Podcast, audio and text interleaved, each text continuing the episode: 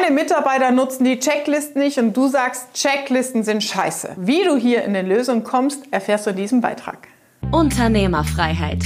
Der Business Talk mit Prozessexpertin Nummer 1, Katja Holzei.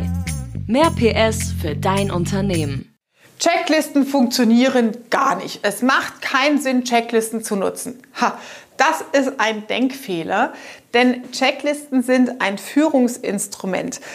Der erste Punkt ist, wenn du Mitarbeiter ähm, ja, beurteilst und bewerten willst, ob es das Richtige ist, ist der erste Punkt zu sagen, wie sieht eigentlich der ideale Prozess und Arbeitsablauf für diesen Mitarbeiter aus? Dafür sind Checklisten sehr, sehr gut, ja, weil sie definieren exakt, was ist zu tun. Selbst auf einer Baustelle, ja, wenn der Bauausführung zu erfolgen hat, in welcher Reihenfolge arbeite ich das ab?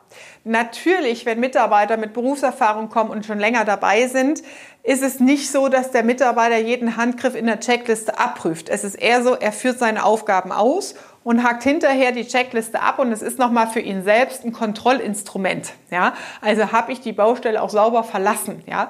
Genauso bei Planungsprozessen in Ingenieursbüros, wo halt Zeichnungen und Aktualisierungen und solche Punkte halt wirklich auch nochmal relevant sind. Ja? Habe ich an Brandschutzkriterien äh, gedacht bei der Bauzeichnung in der Planung letztendlich. Ja? Also Checklisten helfen, Prozesse besser zu machen und dass deine Arbeitsqualität und die Ergebnisqualität am Kunden und damit am Markt perfekt sind. Jetzt kommt dieses Phänomen, dass du sagst, mm, ich habe Checklisten, aber die Mitarbeiter befolgen sie nicht oder es wird nicht besser. Das ist dann der Punkt, wo es in die Führungsebene reingeht. Checkliste helfen dir erstmal den Mitarbeiter zu sagen, was ist zu tun, wie ist es zu tun und wie ist die Qualität der Arbeitsausführung. Wenn der Mitarbeiter sich weigert, Checklisten anzuwenden, die Checklisten korrekt anzuwenden, wenn er sie ignoriert, dann ist es wirklich ein Motivationsthema und dann ist die Frage zu stellen, ist diese Person auf diesem Job überhaupt richtig? Ja?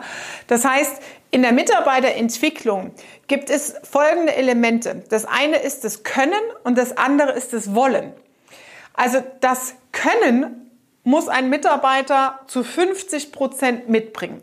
Zu 50 Prozent ist es deine Aufgabe als Arbeitgeber, die Infrastruktur und die Fähigkeiten so zur Verfügung zu stellen, dass der Mitarbeiter seine Arbeit korrekt ausführen kann. Ja, also das Teil Können ist ein 50-50-Thema, wo der Arbeitnehmer und der Arbeitgeber sich die, sag ich mal, Verantwortungsanteile teilen. Das Wollen ist die Seite, die 100 Prozent vom Mitarbeiter da sein muss. Am grundsätzlichen Wollen, ich habe Bock auf den Job, ich habe Bock, diese Arbeiten auszuführen, etc. pp, kannst du als Arbeitgeber von äußeren Einflüssen nichts ändern. Eine Grundmotivation muss der Mitarbeiter mitbringen. Und Checklisten helfen dir dabei, genau da auf den Zahn zu fühlen und Erkenntnisse zu bekommen. Wenn der Mitarbeiter sich weigert und diese Dinge nicht nutzt, dann liegt es meistens nicht am Können, sondern am Wollen der Mitarbeiter hat die Motivation nicht. Er hat an sich nicht den Anspruch, es perfekt zu machen, es korrekt zu machen. Er ist der Besserwisser, formuliert ständig irgendwas um, korrigiert ständig die Checkliste und trotzdem verbessern sich die Arbeitsergebnisse nicht. Das heißt, es ist eine Möglichkeit natürlich hier Transparenz für dich reinzubekommen, ob die Besetzung mit der Person korrekt ist. Das heißt nicht, dass Checklisten grundsätzlich nicht funktionieren.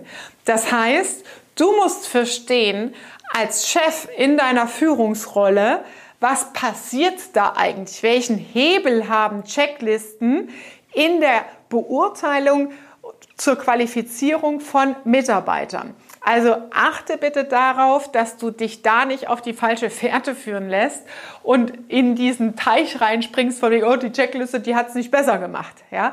Weil nach der Struktur, wenn du als Unternehmer dein System gebaut hast, dein Unternehmen mit klaren Strukturen und Prozessen läuft, ja, dann gibst du quasi einen Rahmen vor, wo Mitarbeiter sich drin bewegen und ihre Aufgaben sauber erfüllen. Das heißt, nach der Struktur kommt im nächsten Schritt die Führungsverantwortung und Führungsaufgabe richtig einzuschätzen. Bewegt sich der Mitarbeiter in den richtigen Ebenen mit den richtigen Aufgaben und liegt es an der Mitarbeiterperformance, Motivation am Mitarbeiter selbst, dass die Aufgaben nicht sauber und korrekt erledigt werden. Das heißt, Checklisten sind für dich der perfekte Hebel, sowohl sehr gute Arbeitsqualität, super Kundenrezession als auch eine gute Beurteilung in der Führungsrolle hinzubekommen. Also Checklisten ist ein geiles Instrument für dich als Unternehmer, systemisch zu arbeiten und strukturierte Ergebnisse zu bekommen und damit natürlich am Markt dich abzugrenzen als Experte. Was machst du jetzt, wenn Mitarbeiter, wenn du merkst, die befolgen die Checklisten nicht? Ja?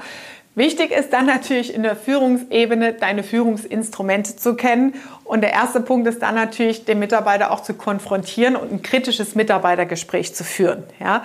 Und dann zu prüfen, wo hast du Möglichkeiten, da entsprechend einzuwirken.